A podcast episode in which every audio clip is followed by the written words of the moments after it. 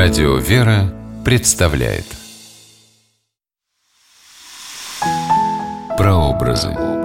Святые в литературе.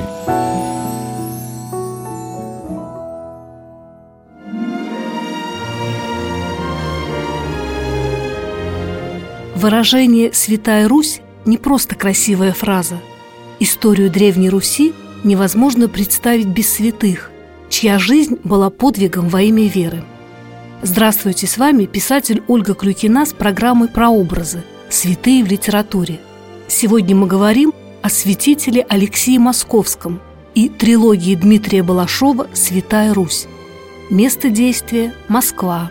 Время действия – XIV век по Рождестве Христовом.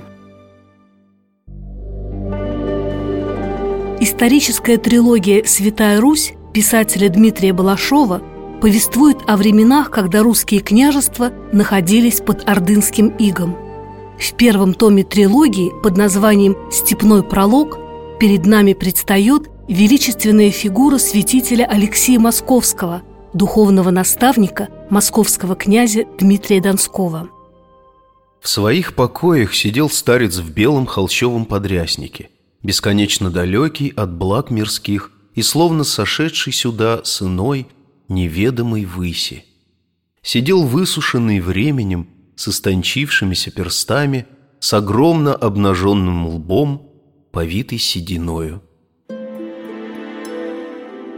Митрополит Алексей размышляет о будущем Руси, истерзанной ордынским игом и княжескими междоусобицами – Многие годы он ратовал об объединении русских земель вокруг Москвы. Не счесть, сколько раз ему приходилось мирить между собой гордых князей и бояр. А сегодня святителю нужно уговорить молодого князя Дмитрия Ивановича даровать прощение московскому боярину Ивану Вильяминову, когда-то бежавшему за лучшей долей в Орду. Сам святитель уже простил раскаявшегося перебежчика – это видно потому, с каким чувством он диктует писарю письмо Вильяминову. «Пиши, заблудший сыне мой, нет, попросту сыне мой, ведь он страдает. Он должен страдать, потерявший родину. Быть может, страдающий сыне мой, отец твой духовный Алексий пишет тебе, нет, лучше зовет тебя покаяти и отложить гнев. Нет, не гнев, обиду. Алексей то замолкал, то начинал быстро диктовать. Он ни в себе, ни в других не любил многоглаголания.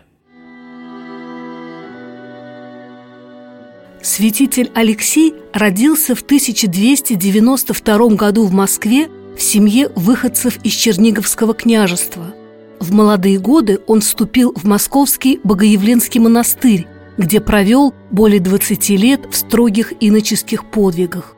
Умному, образованному монаху Алексию было поручено заведовать судебными делами церкви, и он стал правой рукой, а затем и преемником митрополита Киевского и всея Руси Феогноста. Став митрополитом, Алексей устроил свою резиденцию в Москве. Отсюда он ставил епископов и руководил церковными делами. В 1357 году Узбек-хан потребовал у великого князя, чтобы митрополит Алексей прибыл в Золотую Орду и исцелил от слепоты его супругу Тайдулу. И по молитве святителя супруга хана исцелилась. Святитель Алексей почил 12 февраля 1378 года в возрасте 78 лет и был погребен в основанном им московском чудовом монастыре. Одна из самых трогательных сцен романа Дмитрия Балашова «Степной пролог» рисует прощание умирающего святителя Алексея с преподобным Сергием Радонежским, с которым его связывали глубокие духовные узы. Сергий наклоняется, троекратно целует сухие, едва теплые уста и ланиты верховного пастыря Руси. До встречи! думают и тот, и другой.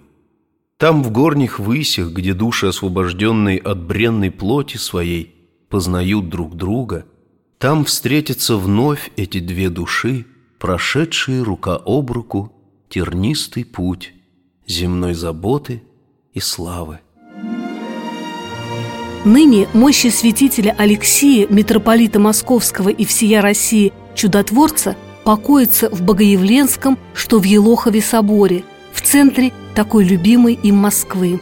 С вами была Ольга Клюкина. До новых встреч в авторской программе «Прообразы. Святые в литературе». Прообразы. Святые в литературе.